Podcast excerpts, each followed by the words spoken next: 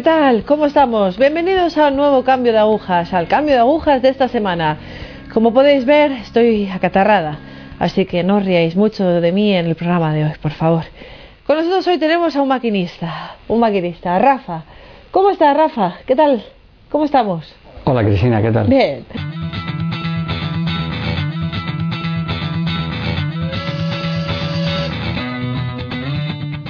¿Puedes presentarte?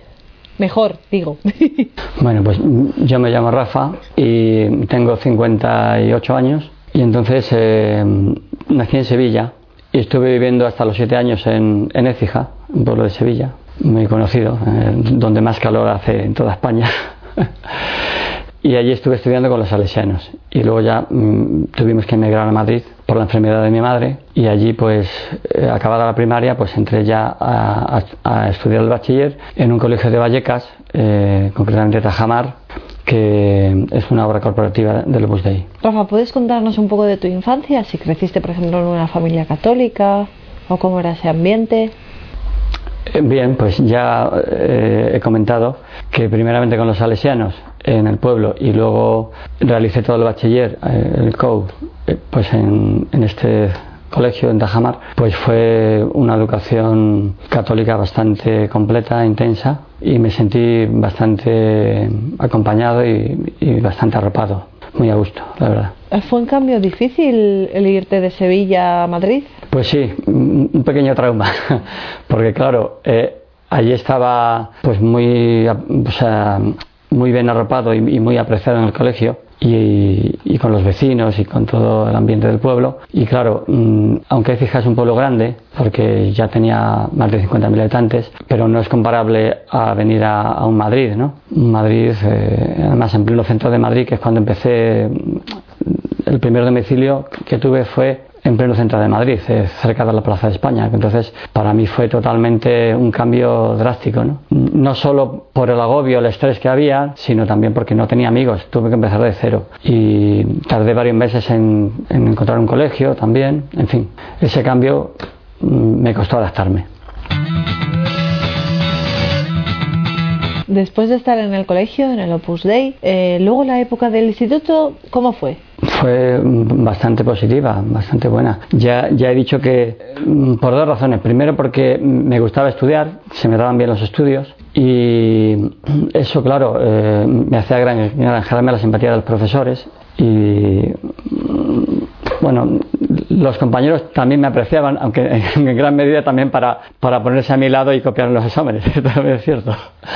Pero en conjunto yo me encontraba muy a gusto y, y entonces pues llegado el momento, eh, mi adolescencia, pues mm, conecté con, con centros del Opus Dei a través del colegio y eh, llegué a ingresar en el Opus Dei, eh, donde estuve seis años, hasta los 20 años.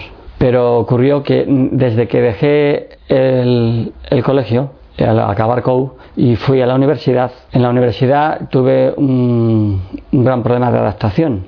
No me supe adaptar y, y- y de hecho tuve una pequeña depresión o una especie de depresión ¿no?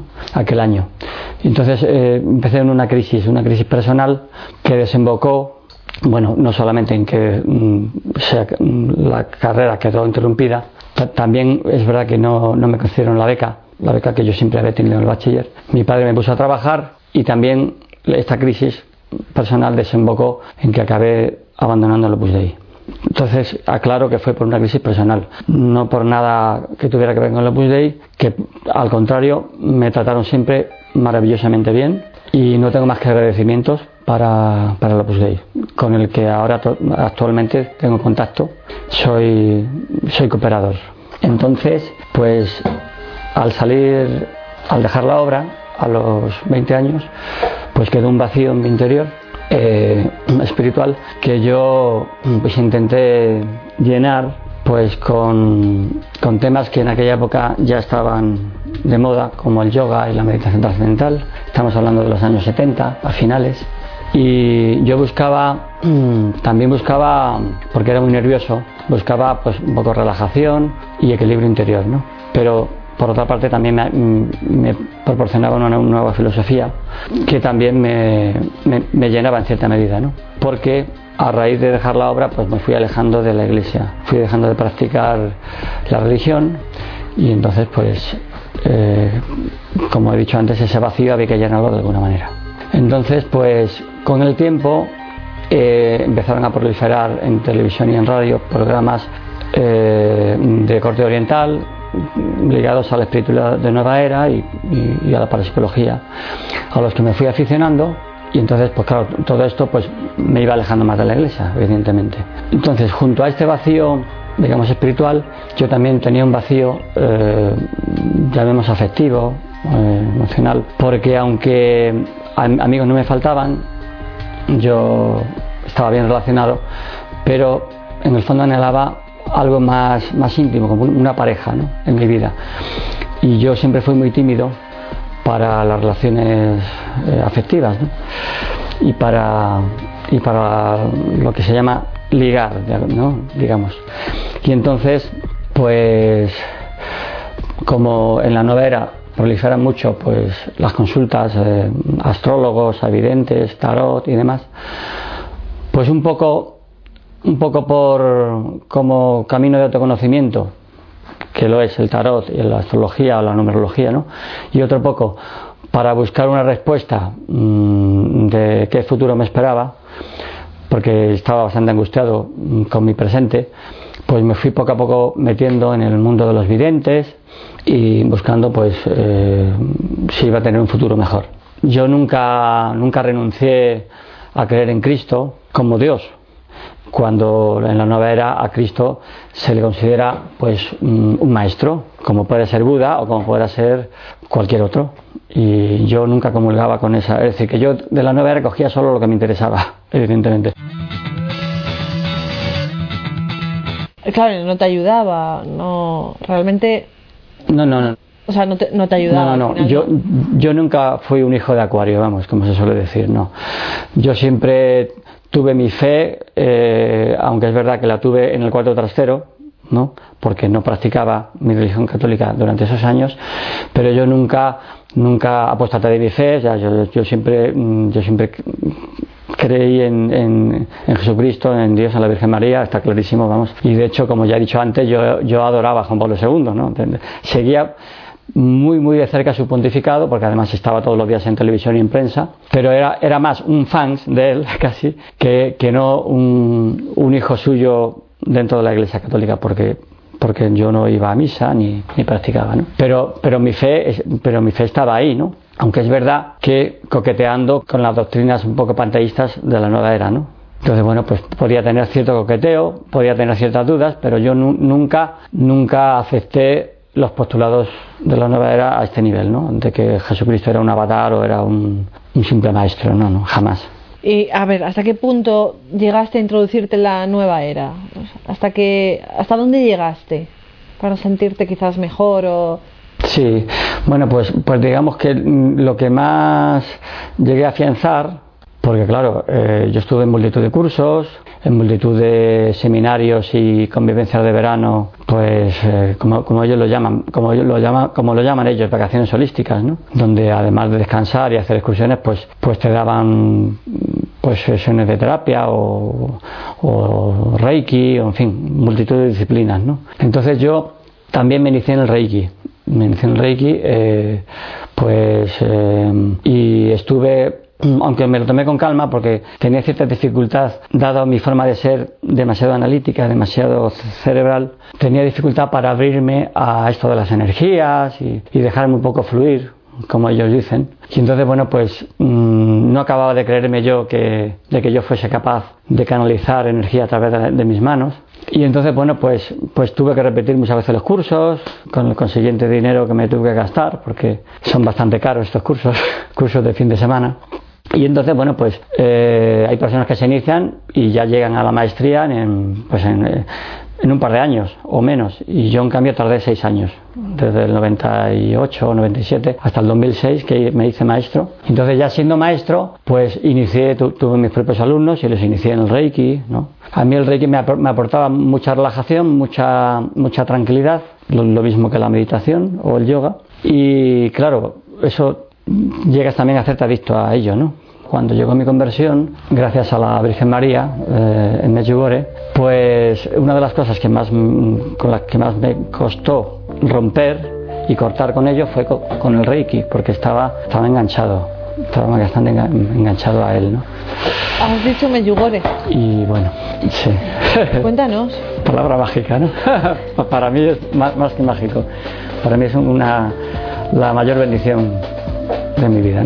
Entonces resulta que, bueno, digamos que cuando muere Juan Pablo II en el 2004, eh, hubo muchas personas que tuvimos un vuelco en nuestro corazón, y yo fui una de ellas, que a pesar de que yo estaba inmerso en todo esto, pues sentí una llamada a la primera, la parroquia más cercana, de, de, donde yo estaba en ese momento cuando, cuando me enteré de la noticia, pues me sentí llamado a entrar para, para rezar por, por el alma de Juan Pablo II. Y entonces, pues a raíz de esto, pues empiezo a sentir una nostalgia, mm, como el hijo pródigo, ¿no? de volver eh, otra vez a la iglesia y entonces em, empiezo a ir algunos domingos a misa. Pero vamos, yo no me confesaba ni nada, yo seguía en pecado, pero bueno, por lo menos iba a misa algunos, algunos domingos. Eh, bueno, eh, también es importante resaltar que junto a la adicción que, comenté antes de los videntes, videntes, terapeutas y demás, y también el Reiki, ¿no? Pues también mm, tenía adicción al sexo, ¿no? A través de la pornografía, ¿no? Por esta insatisfacción que sentía, ¿no? De que necesitaba una persona a mi lado y no, y, no aparecía esta persona de ninguna forma, ¿no? Y entonces, bueno, pues como, como he comentado, eh, estuve con, nostalgia ya de volver a la iglesia, tuve varios años y, ya en el 2010, eh, bien, eh, es verdad que antes de esto, entre medias, conecté con un grupo católico que también tenía conexión, cierta conexión con la nueva era. Esto me hizo también quizá estar más tiempo anclado en esto, porque es probable que si no hubiera sido por esto, pues hubiese cortado antes, ¿no? Pero bueno, el caso es que pasan los años y en el 2010, eh, en un programa que a mí me gustaba que mm, en televisión que se llama Cuarto Milenio, pues eh, ponen un reportaje muy completo sobre Medjugorje y eh, estuvieron también invitados en el plató Jesús García, el, este periodista autor del libro Medjugorje, y María Vallejo Nájera. Entonces a mí me impactó profundamente todo lo que se dijo en este programa. Y, y entonces, esto fue pues, eh, en septiembre de, este año, ¿no? de, del 2010. Y la providencia, pues, que, porque esto fue totalmente providencial, dado que yo en ese momento tenía la, la, televisión apagada. Y fue un amigo mío, hablando conmigo por teléfono, el que me dijo, que además este amigo encima era ateo, y me dice, mira Rafa, eh, eh, tengo aquí la televisión puesta y, parece que hablan algo de la Virgen mm, en cuarto milenio, por si te interesa. Entonces yo, pues nada más colgar con este hombre, puse la televisión.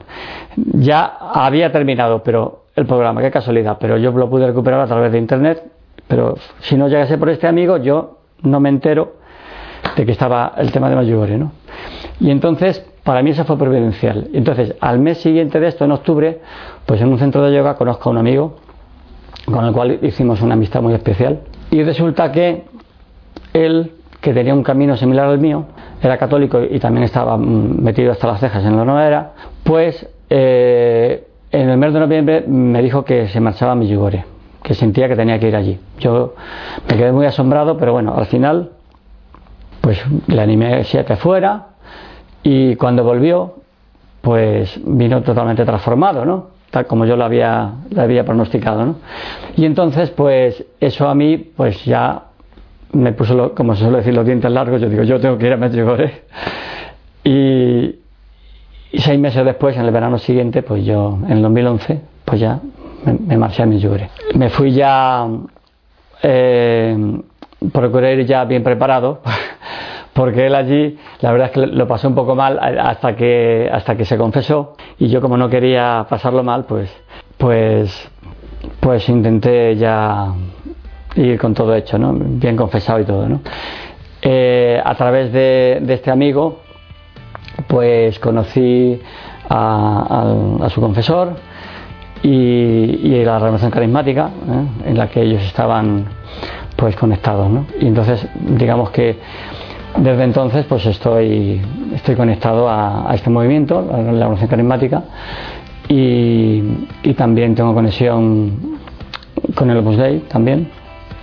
Entonces, pues, eh, pues la verdad es que me siento, me siento muy feliz, me siento totalmente rescatado eh, y sanado por el Señor. Ha sido un proceso mm, desde el 2011 para acá, sobre todo el primer año muy duro, porque romper con todo lo anterior eh, no es nada fácil pero la verdad es que eh, la gracia ha estado ahí, ¿no? Y, he estado además mm, muy ayudado por estos movimientos, a los cuales en parte iba a decir que yo acudí, pero realmente se me pusieron en bandeja, ¿no? El, Señor me los puso en bandeja, ¿no? Yo sabía que no podía estar mm, viviendo mi catolicismo en soledad porque me podía pasar como, eh, como en el pasado, que cada vez que volvía a la iglesia al poco tiempo me volví a marchar pues porque no tenía un anclaje y donde agarrarme bien. ¿no? ¿Para ti fue difícil Medjugorje? Para mí no, para mí, eh, pero sí fue, fue una experiencia muy intensa, lo viví porque a mí lo que me ocurrió allí fue esto que, que allí denominan el don de lágrimas, ¿no? Yo, cuando íbamos todas las tardes allí en la esplanada, al aire libre, esto fue en un verano súper caluroso, pues, pues eh, tienen eh, Santo Rosario, luego tienen la Santa Misa con celebrada y luego la adoración, ¿no? Bueno, pues era nada más entrar al Rosario allí, con todo el calor que había allí sofocante, y empezaba por, no sé qué me pasaba por dentro, que me sentía totalmente removido y, me ponía a llorar, pero desconsoladamente, ¿no? O sea, un, llanto totalmente como que, vamos, que yo solo he llorado así cuando era pequeñito, eh, cuando era pequeño y si tu padre te riñe o tu, madre te pega, pues uno llora y yo nunca, nunca había llorado así, ¿no? Y todos los días allí, nada más entrar, yo no sé qué me pasaba, era como entrar en otra dimensión. Parecía mágico aquello, ¿no? Y entonces pues estaba claro que, me estaba removiendo a contrición y me estaba limpiando de, toda mi vida anterior. Y, eso, eso fue lo más espectacular que me ocurrió, aparte de que, de que me acuerdo que dentro de, dentro de la iglesia, no me acuerdo cómo se llama la iglesia de allí que llaman los franciscanos, pues hay una capilla lateral de la Virgen, que es una imagen preciosa, y yo no sé qué me pasaba a mí con esa imagen que, estaba atraído como por un imán, yo me tiraba horas y horas rezando allí y bueno, era algo que no puedo describir con palabras las sensaciones que yo que allí me hacía sentir la Virgen, una cosa que yo yo sentía como que la Virgen no me lo decía con palabras con palabras mm, no las he escuchado. No eran locuciones internas como las que tienen los santos, pero a mi mente llegaba esa sensación como si la Virgen me estuviera diciendo, no te preocupes, que ya no vuelves a las andadas como antes, porque yo ya, ya te he rescatado y, y, de mi mano no te, no te arrebata nadie, ¿no? Qué madre más buena. Sí, yo, yo sentí claramente que, que me decía eso, ¿no? Que me transmitía eso, ¿no? ¿Y ahora? ¿Ahora qué? Y entonces, bueno, pues eh, como he dicho, el, camino ha sido difícil, pero cada año he ido estando mejor y, además eh, al año siguiente de ir a Medjugorje pues fui a Lourdes, que vamos todos los, mi grupo carismático vamos todos los años a Lourdes, en verano, en agosto. Y, la Virgen ha tenido también caricias conmigo allí en Lourdes, sobre todo el primer año, que yo pensaba, digo, bueno, yo siempre decía a todo el mundo, va, como Medjugorje no hay nada, Medjugorje no va más, no va más, ¿no? Y la Virgen diría, sí, sí, pues ahora te vas a enterar. El Lourdes también te tengo preparado una sorpresa, efectivamente, ¿no? Y, entonces, pues, la verdad es que me siento súper feliz. Qué bien, Rafa. A ver, eh, ¿quieres decir algo, pues no sé, a la gente que nos está oyendo, a la gente que nos está escuchando y que quizás se sientan identificados con esto que nos has contado, que estén pasando por lo mismo? Pues yo diría eh, a cualquiera que pase por un mal trago del tipo que sea, pues que, que no intente buscar eh, salidas alternativas fuera de, la iglesia o fuera de, la fe, que no se alejen de Dios, porque yo en mi experiencia puedo, puedo reafirmar que, son ciertas las palabras de Jesús, de que Él es el único camino, ¿no? Él nos dice que yo soy el camino, la verdad y la vida, ¿no? Eh, y también dice en otro en otra parte del Evangelio, mm, dice, venid a mí los que andáis cansados y agobiados, que yo os aliviaré y encontraréis el descanso eh, y en mí encontraréis el descanso de vuestras almas. ¿no? Y es cierto, es cierto porque yo he visto que la verdadera sanación eh, la ha tenido en el seno de la Iglesia, ¿no? en concreto a través de la, de la renovación carismática, que tiene muchas herramientas en este terreno. Y entonces eh, la sanación, la paz interior y, y, el salir adelante, ¿no? no hay mejor compañero que Cristo y la Virgen María para que nos lleven de la mano a salir del pozo por, por hondo que sea, ¿no? Y esto es lo que yo quiero transmitir. pues muchísimas gracias, Rafa. Muchísimas gracias por estar hoy aquí con nosotros. Seguro que ese testimonio le va a servir a muchísima gente en tu situación también. Así que hasta la próxima. Gracias. Gracias a Cristina, y a la labor que hacéis tan buena. Gracias. Gracias, Rafa. Pues nada amigos, Jesús, Jesús es el camino, la verdad y la vida. Eh, no os volváis locos, no os volváis locos por ahí buscando un, un llenado, un llenar vuestro vacío. No busquéis, no busquéis porque el Señor va detrás de vosotros. Quizás deberíais daros la vuelta y decir, ah, que estás aquí. Venga, vamos juntos. El Señor está ahí, el Señor está ahí, es la única verdad que, existe, la única verdad a la que nos podemos agarrar. Así que no busquéis cosas raras por ahí. Gracias por estar aquí, gracias.